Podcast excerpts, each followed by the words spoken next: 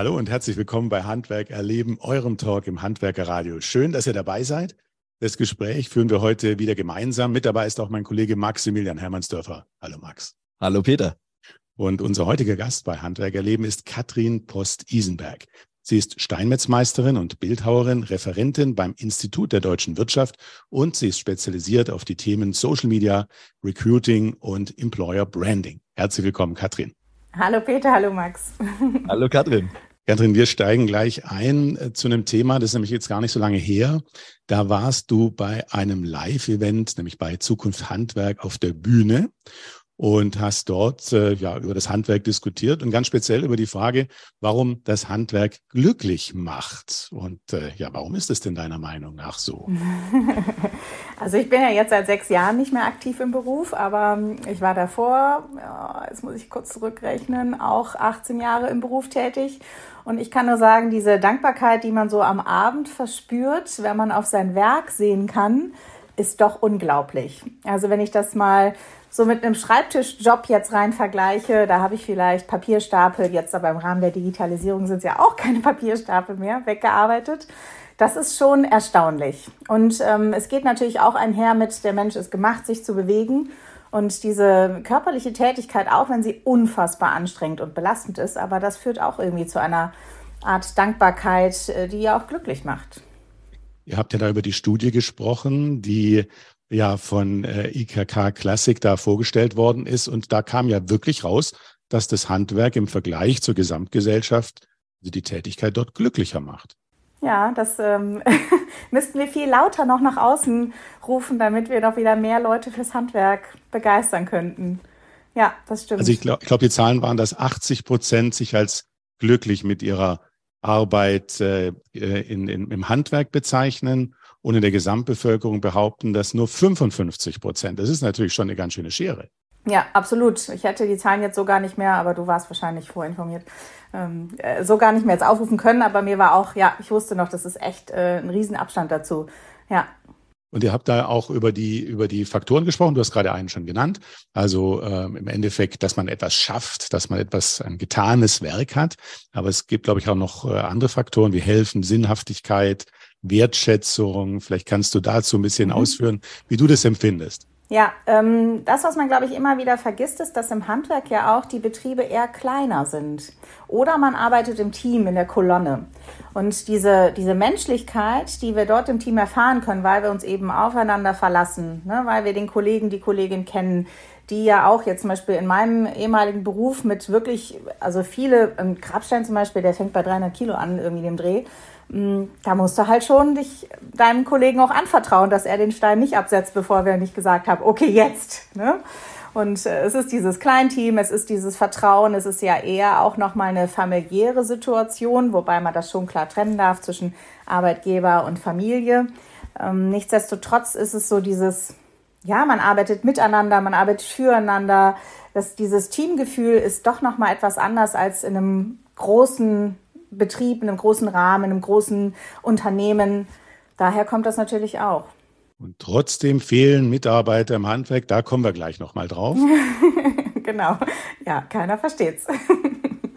Katrin, äh, lass uns zu Beginn mal ein bisschen über deinen handwerklichen Background sprechen. Du hast eben schon gesagt, äh, du bist mittlerweile seit äh, sechs Jahren nicht mehr aktiv im Handwerk, hast davor aber einige Jahre ja äh, als Steinmetzin, als äh, Steinbildhauerin äh, gearbeitet, dann auch als Meisterin. Gehen wir mal am an den Anfang ähm, zu deiner Ausbildung. Warum hast du dich damals für den Beruf der Steinmetzin und äh, Bildhauerin entschieden? Es ist tatsächlich so, dass ich diesen Beruf gar nicht selbst ausgewählt habe, sondern der Beruf zu mir gekommen ist. Ich wollte nämlich eigentlich Architektur studieren, Innenarchitektur studieren und mich dann auf Hotels und Gastronomien spezialisieren. Und äh, weil aber der NC damals nicht so war, wie man ihn gebraucht hätte, habe ich ähm, das Jahr überbrückt und habe gekellnert. Und da kam ein Stammgast auf mich zu und sagte, hier, hör mal, hm, mir hat ein anderer erzählt, ähm, du brauchst vielleicht oder suchst vielleicht noch eine Ausbildungsstelle. Und ich so, hä? Ja, du bist ja gerade nicht im Studium und so, hättest du nicht Lust? Ich bin Steinmetz. Und ich wusste ehrlich, ich wusste nicht, was ein Steinmetz macht. Und er hat mir da eine Praktikumsstelle angeboten. Da war ich dann für zwei Wochen habe ich da ein Praktikum gemacht und bin wirklich, am ersten Tag da gestanden, okay, was mache ich hier bloß heute? Habe mich voll drauf eingelassen. Und am Ende dieser zwei Wochen hatte ich einen Ausbildungsvertrag in der Hand. Wir waren uns beide einig, okay, dieser Beruf hat mich irgendwie gefunden und alle anderen Pläne waren über den Haufen geworfen. Also es war, ja, es ist total verrückt, aber es war genau das, was ich gebraucht habe. Dann die Ausbildung gemacht, bin ähm, auch direkt anschließend berufsbegleitend auf die Meisterschule gegangen und habe mich 2008 damals auch selbstständig gemacht und habe das Unternehmen neun Jahre lang geführt, habe individuelle Grabmale verkauft. Also bei mir gab es nichts von der Stange. Ich habe ganz viele Bildhauerkurse gegeben für Groß und Klein. Und genau, neun Jahre ging das. War eine schöne Zeit. Ähm, aber nochmal darauf zurückzukommen. Du hast am Anfang gar nicht gewusst, was macht überhaupt äh, ein Steinmetz, ja. eine Steinmetzin. Mhm. Äh, was hat dich dann an dem Beruf wirklich so gepackt, dass du gesagt hast, ja, ich möchte da drin bleiben, ich möchte da die nächsten Jahre arbeiten? Also es war, ich bin ein sehr kreativer Mensch und es war tatsächlich das Kreative und auch diese Faszination zwischen Fein- und äh, Grobmotorik dabei. Ne? Also du arbeitest ja durchaus mit dicken Stemmhammern, um vielleicht ein Fundament auf dem Friedhof äh, wegzumachen, um dann einen neuen Grabstein hinzustellen oder einen Grabstein auch abzubauen zum Beispiel. Und zugleich macht man dann aber so ganz feine Schriften, Ornamente. Also diese Vielfalt des Berufs, unglaublich. Ich habe äh, zwischendurch auch mal überlegt, ob ich mich mal beim Kölner Dom bewerbe, weil natürlich Kind aus dem Rheinland, ne, da wäre ja schon ganz schön so im Lebenslauf mal den Kölner Dom drin stehen gehabt zu haben und habe mich nachher dagegen entschieden, weil die ja sehr fein arbeiten und die haben so am Ende des Tages so ein Tässchen voll Staub produziert. Das war mir zu wenig und habe es dann auch gelassen. Also ich brauche wirklich so dieses Endergebnis und das hat mich damals auch total zufriedengestellt das ist ja quasi das, was wir jetzt am Anfang schon besprochen hatten, was äh, ja auch das Glück im Handwerk ja. da ausmacht, wenn man letztendlich sieht, was man geschafft hat. Und äh, das hast du als Steinmetzin ja dann äh, mhm. einige Jahre lang umgesetzt. Genau. In meinem Beruf ist es natürlich auch noch so, ich habe es damals so gemacht, dass ich ähm, Grabstein nicht als ein, ein Pflichtstück ähm, gesehen habe, sondern als das letzte Geschenk. Also bei mir war es so, dass die Kunden, Kundinnen zu mir kamen und mir erstmal erzählt haben, wir haben also ich habe unfassbar viel Kaffee dabei getrunken und die auch und wir haben erzählt und die haben über den Verstorbenen erzählt und daraus haben wir dann aus deren Geschichten haben wir dann oder habe ich dann etwas Bildliches gestaltet. Es hat auch alles ein, war ein Prozess. Ich habe die erstmal wieder weggeschickt und oft kam das dann bei irgendwelchen nebensächlichen Tätigkeiten. Ich gesagt, jetzt habe ich es, jetzt habe ich die Form. Und die konnten wirklich, also das ist auch so ein Teil des Trauerprozesses natürlich, die konnten danach dann wirklich so ein bisschen ihren Seelenfrieden finden. Da sind Freundschaften daraus entstanden. Also ich habe Kunden, die jetzt meine Freunde sind, weil das eine unfassbar intime Beziehung, intimer Austausch ja auch ist. Wie bist du da vorgegangen? Also ich, ich habe jetzt mit, mit äh, Steinmetz-Handwerk mhm. oder auch mit Grabsteinen wenig zu tun. Mhm. Ähm, wie machst du aus einer Geschichte einen Stein? Gute Frage. Ich kann es bis heute nicht so ganz beantworten. Ich glaube, es ist das Zuhören. Also, ich muss mal kurz überlegen. Ich hatte eine Kundin, mit der bin ich auch heute noch, die wohnt im gleichen Ort.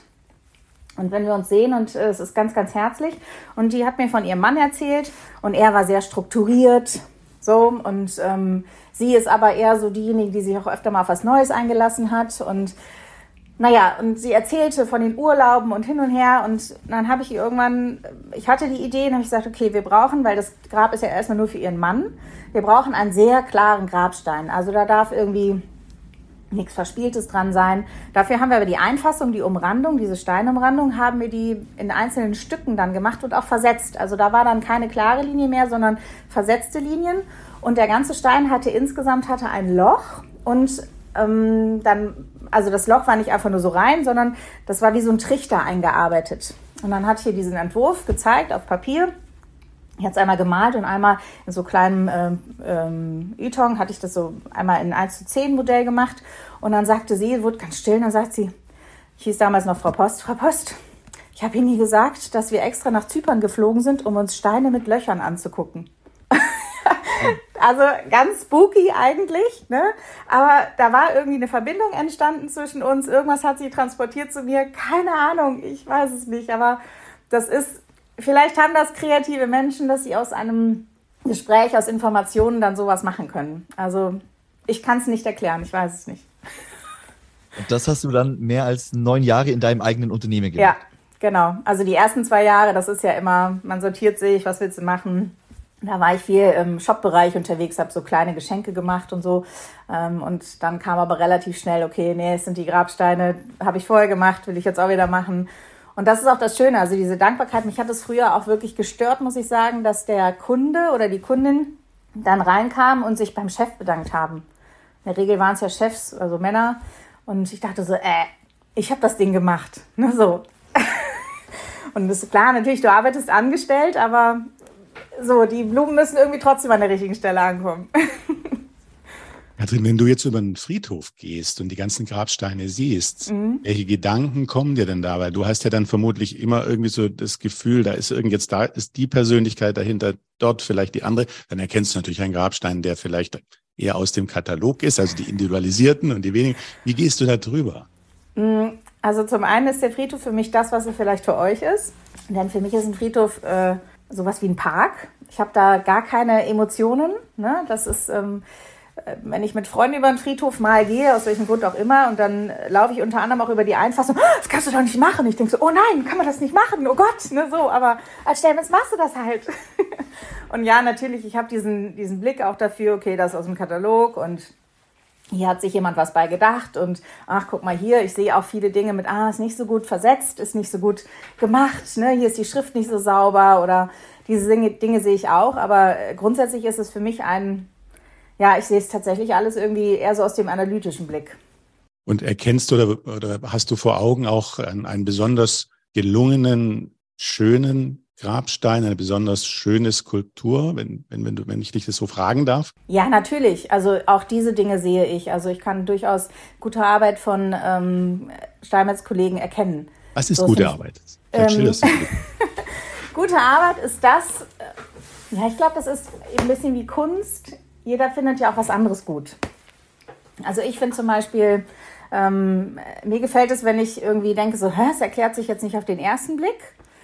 Mm, das darf durchaus eine Figur sein, das darf eine Form sein von einem Grabstein, ähm, das darf aber auch eine Fassade von der Kirche sein. Ich so, hä, es erklärt sich jetzt nicht auf den ersten Blick und ich muss stehen bleiben und gucken. Das ist für mich gute Arbeit. Und wenn du dann noch siehst, dass natürlich Linien sauber ausgearbeitet sind, dass es ähm, also insgesamt ordentlich gemacht ist, das Material richtig gewählt wurde, das ist so eine Kombination. Katrin, ich kann gar nicht glauben, dass du diesen Beruf nicht mehr ausübst. ähm, wenn man dir so zuhört, äh, deinen Betrieb gibt es, glaube ich, jetzt nicht mehr und du hast dann einen anderen Weg eingeschlagen. Genau. Ähm, und im ersten Moment denkt man also, äh, irgendwie passt das nicht zusammen. Aber doch, der Kreis hat sich geschlossen. Ich habe damals ja dann äh, aufgrund der Kinder auch den Betrieb geschlossen. Meine Tochter gäbe es nicht, also das zweite Kind, wenn ich den Betrieb weiter gehabt hätte. Einen ähm, Handwerksberuf zu führen, ist, war zu dem Zeitpunkt, so wie ich es aufgestellt hatte, nicht möglich ähm, weiterzuführen mit äh, der Kinderplanung. So. Ist natürlich eine 5 Kilo Grenze, wisst ihr beide, dürfen wir Frauen dann nicht mehr heben und äh, bist auch danach nicht wieder ganz fit und naja, ein Unternehmen lebt auch davon, wenn die Unternehmerin ja auch mitmacht. So, und das war irgendwie dann nicht mehr so im vollen Gange, also so im Gesamten möglich. Deswegen hatten wir uns damals entschieden, mein Mann und ich, okay, wir lassen das und dann ist dieses Kapitel jetzt abgeschlossen. Und ähm, ich habe dann, äh, dann erst woanders noch gearbeitet, im Vertriebsinnendienst und habe dann eine Weiterbildung gemacht zur Online-Dozentin in der Erwachsenenbildung. Jetzt denkt man so, hä, wieso denn das? Aber ich habe ja auch vorher schon Bildhauerkurse gegeben. Und das war ja auch schon so eine Art Erwachsenenbildung, 800 Leute hatte ich ungefähr im Jahr in meiner Werkstatt stehen und ähm, bin dann als äh, Referentin ins Institut der deutschen Wirtschaft gewechselt in ein Projekt vom Bundesministerium für Wirtschaft und Klimaschutz und das nennt sich KOFA. Ist die Abkürzung für Kompetenzzentrum Fachkräftesicherung. Und wir unterstützen kleine und mittlere Unternehmen in ihrer Personalarbeit. So. Und das machen wir zum Beispiel, indem wir Webinare geben oder in Workshops rausgehen oder Vorträge halten wir schreiben Texte, wir machen Videos. Und somit schließt sich der Kreis wieder, weil ich habe ja diese Dinge, alles rund um Personal. Wie schreibe ich eine Stellenanzeige? Wie mache ich das mit einem Mitarbeitergespräch? Wie führe ich? Was ist Unternehmenskultur? All diese Dinge habe ich ja auch durchgemacht. Also ich weiß ja, wovon die sprechen und äh, kann jetzt so von der anderen Seite noch mal ein bisschen helfen, unterstützen. Das heißt, äh, du hast wieder die Handwerksunternehmen auch als KMU, kleinere und mittlere Unternehmen, jetzt ja. in deinem Kreis derjenigen, die du unterstützt. Genau, richtig. Also ähm, vorzugsweise bin ich natürlich super gerne beim Handwerk unterwegs.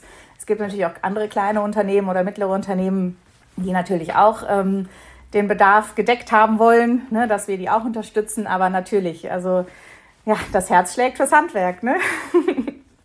Äh, wie sieht dann so konkret deine Arbeit aus? Also beschreib doch mal eine Woche oder einen mhm. Tag. Äh, wie arbeitest du da mit Handwerksbetrieben oder anderen mhm. kleinen mhm. mittelständischen Unternehmen zusammen? Also es ist so, dass wir über die sogenannten Multiplikatoren arbeiten. Das sind dann Handwerkskammern, Industrie- und Handelskammern, Wirtschaftsförderung, Verbände.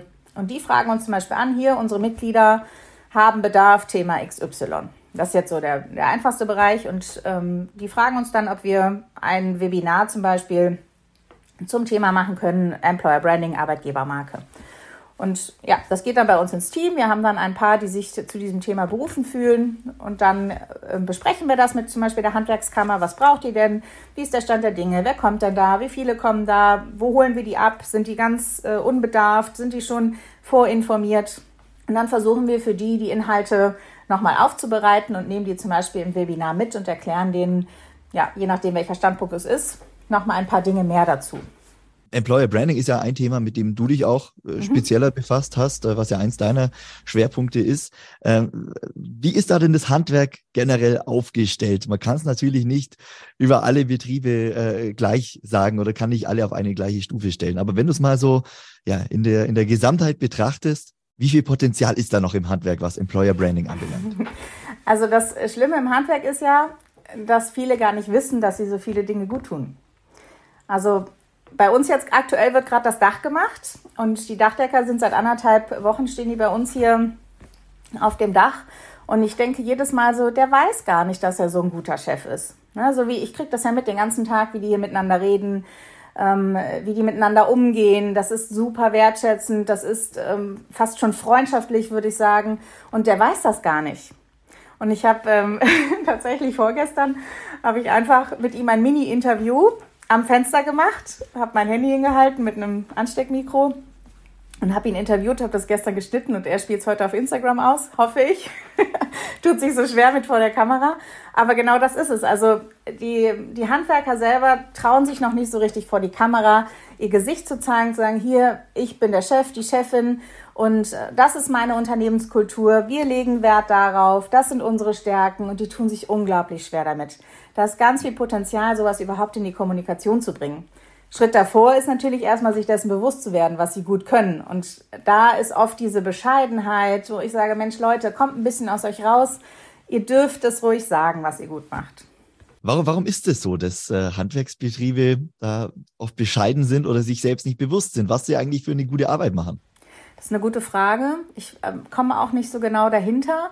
Ich glaube, weil es auch oft eher nicht so das analytische Denken ist, was die große Stärke ist. Die meisten Handwerksbetriebe haben ja auch wirklich die Auftragsbücher voll und kommen auch gar nicht dazu, äh, Dinge in Prozesse zu packen, zu digitalisieren, geschweige denn Zeit dafür zu haben, sich zu reflektieren, sagen, okay, was mache ich eigentlich gut und was läuft nicht so gut.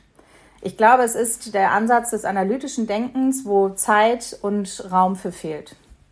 Kannst du mal ähm, vielleicht ein, zwei positive äh, Best Practice Beispiele nennen, was denn besonders gut funktioniert, was vielleicht auch als Tipp für andere Handwerksunternehmer, Unternehmerinnen äh, ja nutzbar ist, die uns jetzt vielleicht gerade zuhören. Vielleicht kannst du da ein bisschen was aus deiner Erfahrung erzählen. Ja, kann ich ein sehr gutes Beispiel nennen. Ich hatte gestern nämlich von einer Steinmetz-Kollegin, mit der ich zusammen ähm, die Ausbildungszeit, also wir waren zusammen in der Berufsschule, wir sind äh, befreundet und sie hatte mir gestern eine Sprachnachricht geschickt. Katrin, wir suchen noch jemanden, der Außenanlagen auf dem Friedhof macht. Ähm, hast du einen Tipp für uns? Wir glauben ja, dass Stellenanzeigen nicht mehr funktionieren. Meine Sprachnachricht war sehr lang, darauf zurück. und ähm, ich habe gesagt, erstmal ist es ein super Zeichen, dass du als Mitarbeiterin dich bei mir meldest, weil ihr jemanden sucht. Denn Mitarbeiter werben Mitarbeiter ist der effektivste Weg, um Leute zu gewinnen. Ja, warum? Mhm. Weil die natürlich von ihrem Arbeitsalltag, vom Chef, vom Unternehmen ja einen ganz anderen Blick vermitteln können, als das eine Stellenanzeige oder irgendein Imagefilm machen könnten. Das ist beides schon ganz wichtig und gut und alles gehört in einen großen Topf rein. Aber dass sie dann gestern sich an mich gewendet hat und gesagt, Katrin, kannst du uns vielleicht mal ein paar Tipps geben? Und sind das Stellenzeigen, ist es noch das Nonplusultra und so weiter? Dann habe ich echt, ich habe mich richtig gefreut, dachte, boah, super, also ihr macht es schon richtig, da scheint ja viel Gutes bei euch zu funktionieren, das berichtet sie mir ja auch, dass du anfängst selber nach Mitarbeitenden zu suchen. Das ist ja das Nonplusultra. Also es gibt ja nichts Schlimmeres, als wenn man als Mitarbeiter sagt, oh nee, also eigentlich will ich den Chef gar nicht unterstützen, neue Leute zu finden. Das ist eine Katastrophe. Ähm, wenn wir es jetzt auch mal nochmal konkret machen, mhm. ähm, wie können Handwerksunternehmer, Unternehmerinnen an dieses Thema rangehen? Welche Gedanken sollte man sich machen, wenn man sagt, ja, es, irgendwas funktioniert nicht? Ähm, ist es das, sich erstmal selbstbewusst zu machen, was mache ich denn schon gut und dann weitere Schritte zu gehen? Ja, also es geht nichts über diese Analyse. Man muss wirklich über diese Analyse einmal rein. Das kann man, wenn man das selbst reflektiert machen, das ist super schwer. Das ist der eigene subjektive Blick. Man kann sich da ähm, von außen, kann man sich da Beratung holen. Man kann aber auch einfach mal die Mitarbeitenden fragen. Wenn die dann, so, wenn es dann Vertrauensverhältnis gibt und die einem auch ehrlich antworten, kriegt man da auch schon viel raus. Oft kriegt man das ja raus, zum Beispiel Mitarbeitergespräche, die man einmal im Jahr wirklich mit einer gewissen Struktur ja auch macht und nicht so, wie ich es damals leider auch erlebt habe, im LKW auf dem Weg zum Friedhof mit dem Brötchen in der Hand, sondern nein, an den Tisch gesetzt oder vielleicht zusammen essen gegangen und dann wird ein Mitarbeitergespräch geführt. Wie geht es dir? Was findest du hier gut? Wo möchtest du hin? Ähm, was kann ich verbessern? Wo kann ich dich unterstützen? Möchtest du eine Weiterbildung machen? Also diese Themen, dass die mal abgefrühstückt werden auf einer wertschätzenden Rahmen auf Augenhöhe. So, ähm, dann hat man die Mitarbeitergespräche, um an diese Analyse dran zu kommen. Man kann auch zum Beispiel sich mal umhören oder sich umhören lassen, ähm, äh, dass man von außen mal so den Blick bekommt. Also die Arbeitgebermarke ist ja eigentlich das, was die anderen von einem sagen. Die sagen ja nur das, was du innen lebst. Und wenn andere über dich sprechen, kannst du da ja auch schon rausfiltern. ist ein guter Arbeitgeber, ähm, oder, ah nee, und die halten ihre Termine nicht ein, dann merkst du ja auch schon, da ist irgendwas los, ne? Oder die arbeiten nicht sauber. So, da kannst du ja auch auf viele Dinge kannst du da zurückführen. Es gibt auch Berater, die zum Beispiel mal mit reingehen. Coaches, die mit reingehen. Es gibt ganz viele Möglichkeiten, aber der Weg ist immer über die Analyse einmal rauszukriegen, okay, worin sind wir gut und was können wir nicht so gut? Und dieses Was können wir nicht so gut sieht ja keiner gerne. Also das ist ja egal, ob es Handwerk oder nicht, es gibt keiner gerne. Aber da müssen wir durch. Und erst dann, wenn du das hast, kannst du anfangen, das ähm, sauber zu ziehen, dass du anfängst an deinen Schwächen zu arbeiten, dass du die Stärken auch nochmal intensivierst und erst dann geht's auch in die Kommunikation über die Homepage, über Social Media, über eine Broschüre, über eine Jobbörse, über was auch immer. Aber also diese Kommunikation ist eigentlich erst der letzte Schritt. Aber der ist jetzt natürlich nochmal spannend. Also da können wir noch ein bisschen tiefer einsteigen. Was kann man alles ganz, ganz konkret tun? Also im ersten Schritt sich klar seiner Stärken bewusst werden. Wir haben vorher ja auch nochmal über das Thema Zufriedenheit gesprochen. Mhm. Kann man auch rausstellen, ähm, dass das im Handwerk generell der Fall ist. Aber jetzt befindet man sich natürlich im Handwerk, aber nicht nur da, auch in anderen Branchen ähm, in der Situation, dass äh, es eben einfach zu wenige Mitarbeiter gibt und dass die Fachkräfte gesucht werden. Das heißt, muss ja irgendwas tun und mich abgrenzen von den anderen. Aufbau mhm. der Arbeitgebermarke mhm. haben wir gerade angesprochen, mhm. aber das konkrete Ansprechen, also das Kommunizieren, du hast gerade zwei, drei Sachen schon genannt, aber da geht es ja eine ganze Menge. Ja, vielleicht genau. kannst du da noch mal noch ein bisschen ausholen. Ja, also ich bin ja leider ein sehr, sehr großer Freund von Social Media, weil es so einfach ist. So, ne, jeder hat sein Smartphone, da sind überall gute Kameras drin und Social Media gibt uns die Möglichkeit, nach außen zu kommunizieren, just in diesem Moment. Das kann dadurch passieren, dass man eben auf der Baustelle äh, oder in der Werkstatt das Handy rausholt und einen Kurzfilm dreht. Dass man da vielleicht sogar live geht. Dass man da Fotos macht, die echt sind, die nicht gekauft sind, die nicht gestellt sind. Und das Ganze bringt Authentizität mit. Also keiner verlangt, der bei Social Media selber unterwegs ist und guckt, dass da super ausgeleuchtete Fotos und ne, die perfekte Tonspur und alles, das verlangt dort keiner. Dafür ist es auch zu schnelllebig. Übermorgen ist das Video schon wieder vergessen oder das Bild. Und das macht es so einfach, das nach außen zu kommunizieren. Ich empfehle auch zum Beispiel immer ein Azubi-Projekt daraus zu machen. Ne? Also gerade Social Media, das ist kein Nebenjob. Wenn man damit noch gar nichts macht, zwei Stunden die Woche sollten es wohl mindestens sein. Und ähm, dass man die Azubis dazu einbindet, die vielleicht dann nochmal eher den Zugang dazu haben, weil sie es auch privat benutzen und ähm, dass man mit denen bespricht, okay, was haben wir diese Woche Spannendes zum Beispiel auf der Baustelle? Ah, Montag sind wir bei Herrn Kruse und ähm, Donnerstag sind wir bei Herrn Hermannsdörfer und da machen wir das und das und da könnten wir das und das mitfilmen oder schneiden oder erklären. Erklärvideos sind super viel geklickt. Erklärvideos, wie was geht, wie man was nachmachen kann. Und wenn wir es dann schaffen, darüber eine gewisse Emotion zu erzeugen, weil wir ja Menschen in diesen Videos und Fotos sehen, dann entsteht Interesse Jemand guckt sich vielleicht auch das nächste Video nochmal an, folgt dem Kanal. liked oder kommentiert. Und vielleicht ist dieser jemand, und das ist jetzt spannend dabei, gehört zu 60 Prozent der Wechselwilligen da draußen. Es sind nämlich tatsächlich nur 20 Prozent, die aktiv jeden Tag nach, neuem, nach einem neuen Job suchen, laut einer Studie von Stepstone. Und 60 Prozent sind äh, Passivsuchende, die also in einem festen Anstellungsverhältnis sind und denen es gut geht und die aber sagen, ah ja, gut, aber wenn jetzt hier die Konditionen, wenn alles andere besser wird, dann äh, würde ich auch wechseln. Und die gilt es zu, zu finden. Ja, weil diese 20 Prozent finden uns aber diese 60 Prozent können wir finden. Wir können uns aufmerksam machen. Welche Social Media Kanäle empfiehlst du denn da? Ähm, auf jeden Fall Instagram, äh, wobei Instagram auch eine kleine Diva ist. Viele Formate, Videos, Fotos, Slideshow, Live. Ne, so, es gibt da unfassbar viele Formate, die man da bedienen kann. Ich bin auch ein großer TikTok-Freund. Es ist super einfach, kurzes Video, ähm, da ist auch nicht zwingend eine Beschreibung notwendig, so wie es ja auch bei Instagram notwendig ist, aber diese beiden Formate sollten es sein. Wenn man ja, also für auch die, mh, mm, ja, Instagram würde ich schon fast sagen, sind so alle Altersgruppen. TikTok eher noch so die Jüngeren für die Azubis. Das ist ja noch im Aufbau, da ist noch viel mehr Potenzial, was noch kommen wird. Und tatsächlich immer noch auf Facebook, aber dann so für die Ü45. Und aber ungebrochen, laut einer Statistik von Statista, ist äh, YouTube für alle Altersstufen. Und das glaubt man also, man denkt so, hä, wieso YouTube? Aber es ist so ein geheimes Weiterbildungsportal, ne? Und also da findest du ja von der Heckelanleitung bis zum Bau eines Motors findest du ja alles. Ja, und deswegen ist YouTube tatsächlich unterschätzt. Hm, aber bei YouTube sind es dann schon eher die professionelleren, in Anführungszeichen, Videos, oder? Sind es da die, auch die schnell mit dem Handy gefilmten? Ja, da ist ein kleiner Qualitätsunterschied. Ich würde auch sagen, also um sich da so ranzutasten und wie funktioniert das, was nehme ich jetzt auf und wie schneide ich das und wie hole ich die ganzen Irms da raus. Ne? Also das macht schon Sinn, ja. das über Instagram und TikTok erstmal zu machen. Und wenn man dann sagt, okay, ich habe jetzt so einen gewissen gewisse Erfahrung damit und ich weiß jetzt, wie es läuft und es funktioniert und ich weiß, was auch draußen gerne gesehen wird, dann kann man auf YouTube überspringen. Du bist gern auf dem aktuellen Stand, hast aber wenig Zeit? Wir halten dich auf dem Laufenden, was für das Handwerk diese Woche wichtig war. Der DHZ Wochenrückblick zu hören auf dhz.net und überall, wo es Podcasts gibt.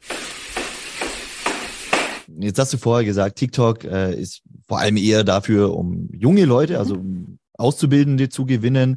Ein Stichwort, was in den letzten ja, Wochen, Monaten ja immer wieder gefallen ist, die, die Generation Z, die hat äh, keine Lust mehr auf Arbeit oder ja, äh, da, da steht eben Arbeit nicht mehr so im Vordergrund, wie es vielleicht bei früheren Generationen war. Generation äh, Z ist ein Thema, mit dem auch du dich befasst hast mhm. und mit dem du dich auch immer noch befasst. Wie müssen Handwerker diese Generation ansprechen oder was verlangt mhm. diese Generation? Also, diese Generation bringt Dinge mit, die, jetzt muss ich ein bisschen weiter ausholen, bringt Dinge mit, die uns eigentlich in der Gesellschaft ganz gut tun. Dann nehmen wir mal jetzt so die Babyboomer, ne? Also die so, ja, ist eine, eine Generation, die hatten vielleicht so zwei Punkte in ihrem Lebenslauf. Also die waren irgendwie, ne, sind oft lange angestellt gewesen. So, dann kommt die Generation X. Das sind die, die Arbeiterkinder und tatsächlich auch die Generation, die am meisten im Burnout landet. So, dann kommt die Generation Y oder auch die Millennials.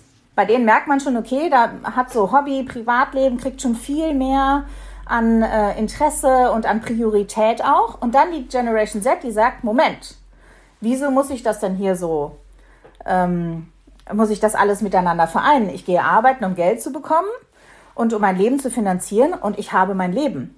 So, und die trennen das ganz strikt. Also Beruf und Privat trennen die strikt und die brauchen diese Sinnhaftigkeit. Das sind alles Menschen, die gefühlt mit dem Handy aus dem Mutterleib kamen, mit dem Handy an der Hand und den ganzen Tag online sind und sich ja auch vor allem oft intrinsisch motiviert, also wirklich von innen heraus für ein Thema irgendwie interessieren.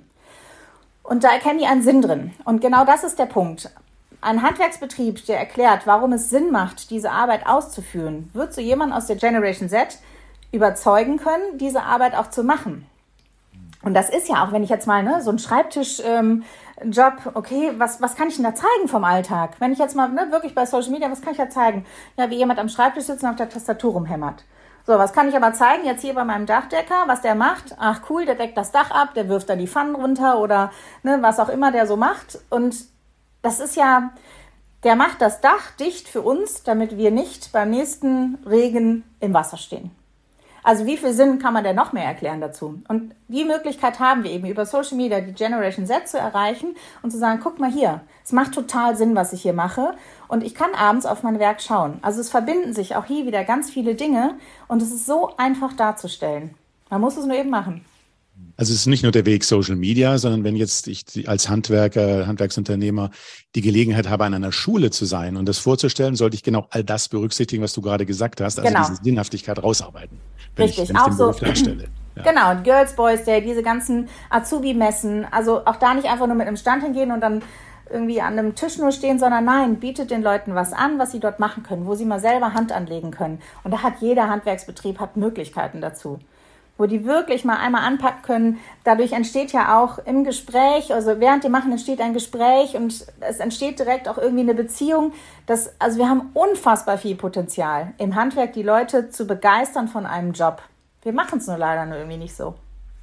Lass uns noch über ein Thema sprechen, über das vielleicht in Deutschland äh, auch äh, wohl zu wenig gesprochen wird. Du hast bei LinkedIn erst vor wenigen Tagen einen Post ähm, abgesetzt zur Trauerbewältigung. Den hast du dort geschrieben. Und ähm, du hattest ja, hast du auch vorhin erzählt, in deiner handwerklichen Vergangenheit immer wieder mit Trauerfällen zu tun. Worum ging es denn in diesem Post? Also, mh, mm, Trauer ist ja etwas, was mich ähm, allein berufsbedingt, aber auch durch eine persönliche Trauererfahrung seit 21 Jahren beschäftigt. Und wie du schon gesagt hast, habe ich in diesen Gesprächen, wie gestalten wir einen Grabstein, sehr viel von dieser Trauerarbeit ja auch mitgemacht, also begleitet, ähm, Raum gegeben, dass man darüber spricht und ähm, sich mit der Situation befasst, dass man die guten Sachen nochmal in Erinnerung holt.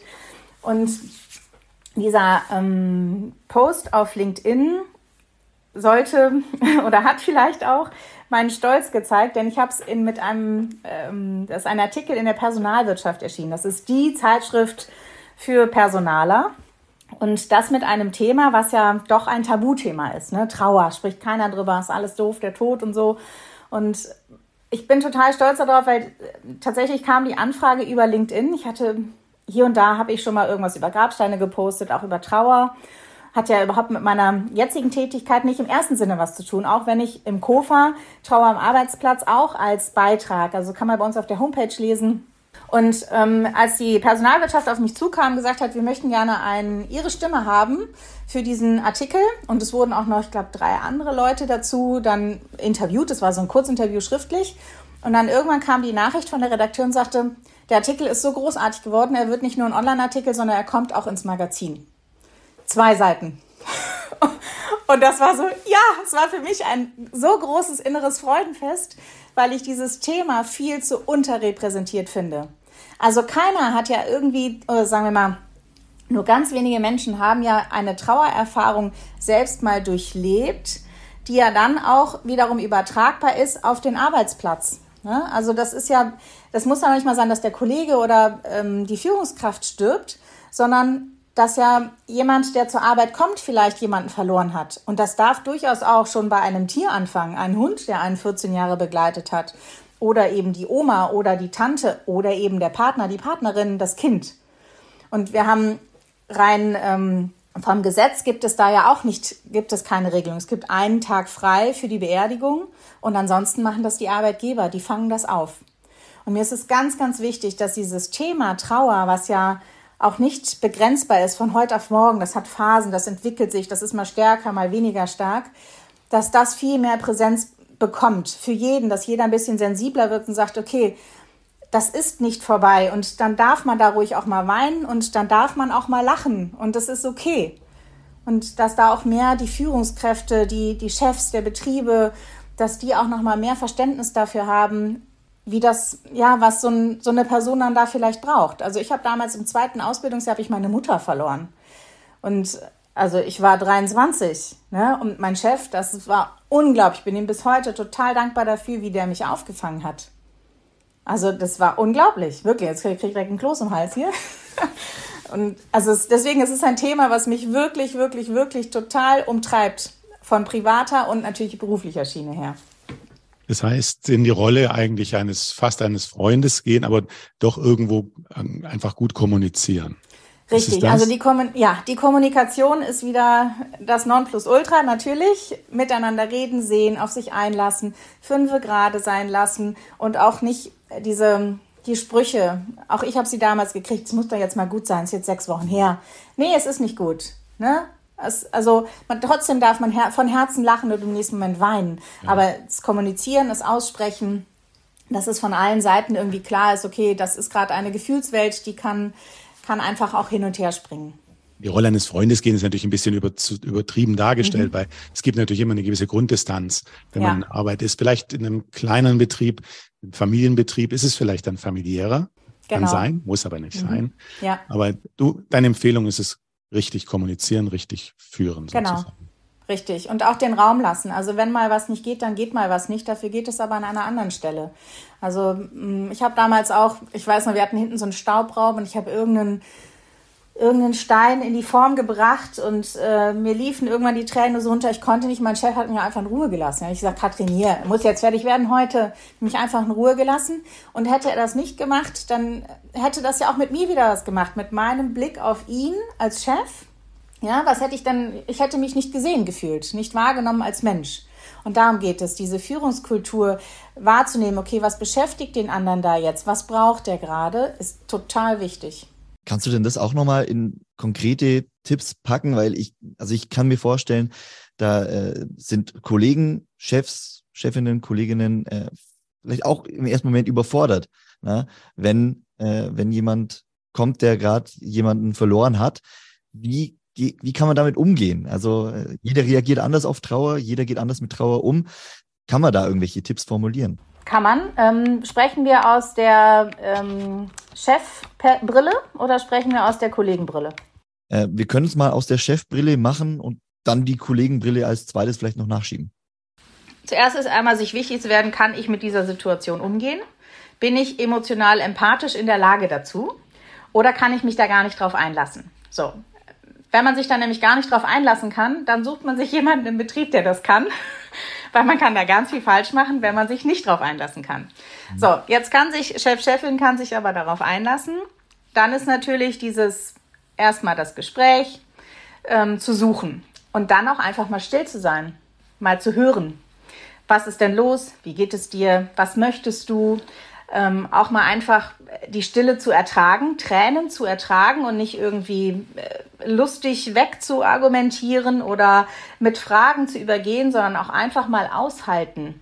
Ne? Die, den Mitarbeitenden einfach mal sein lassen in der Kommunikation, so wie es sich verhält. So, dann kann man mit den Mitarbeitenden auch sprechen. Da ist wahrscheinlich in der ersten Woche, ähm, sind da andere Wünsche, Bedürfnisse als vielleicht in der zweiten Woche. Deswegen also schon relativ enge Absprachen. Was brauchst du? Wie kann ich dich unterstützen? Ähm, möchtest du vielleicht lieber alleine arbeiten? Möchtest du, dass wir dich darauf ansprechen? Möchtest du, dass wir zur Beerdigung kommen? Möchtest du, dass wir das überhaupt hier gar nicht zum Thema machen, dass wir so tun, als ob nichts wäre, dass man genau diese Fragen stellt. Und das darf sich auch verändern. Also nur weil es einmal vielleicht in der ersten Woche besprochen wurde, heißt es das nicht, dass das in der fünften Woche auch noch so funktioniert.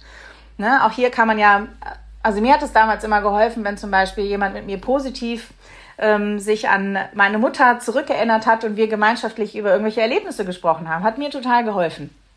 Und auch, dass man dann darüber mal so wieder auch so ein bisschen so eine Leichtigkeit bekommt. Und ähm, mein äh, damaliger Chef hat zum Beispiel auch sich darum gekümmert, dass ich auf einem bestimmten Friedhof, den ich dann dafür ausgewählt hatte, auch eine Grabstelle bekam. Es war nämlich der alte Friedhof in Bonn, wo man eigentlich nicht mehr bestatten darf, aber wenn man ein Patenschaftsgrab hat, dann kann man da doch noch bestatten. Und das war natürlich super. Also da hatte ich das Thema schon mal weg. Das muss nicht zwingend auch ein, ein Arbeitgeber dann auch machen, aber es gibt Unterstützungsmöglichkeiten. Dann kann man zum Beispiel auch sagen, pass mal auf, ähm, wie wäre es, wenn du dir für die Organisation jetzt einfach diese Woche einfach mal, ähm, wenn du jetzt frei machst und so, wir handhaben das nicht über die Urlaubstage, sondern du machst jetzt einfach mal frei. Denn es bringt ja nichts. Diese ganzen Gefühle stauen sich auf. Es entsteht ja etwas in einem. Ne? Da entsteht ein Groll, wenn man auch nicht diesen Gefühlen nachgehen darf. Wenn man ähm, auch das Gefühl hat, man muss die ganze Zeit nur die Arbeit leisten, man muss funktionieren. Dann, ja, das tut ja auch nicht gut. Also im Mitarbeiterverhältnis zum Chef. So, deswegen also da wirklich Raum geben und eng absprechen, was brauchst du jetzt, wie kann ich dich unterstützen. Und aus Mitarbeitersicht, da gibt es, denke ich, Überschneidungspunkte. Also da auch ja. offen fragen, wie man damit umgehen soll, ist, denke ich, genau. auch ein erster wichtiger Schritt. Ja, da ist auch die Frage, wie eng arbeitet man da jetzt zusammen?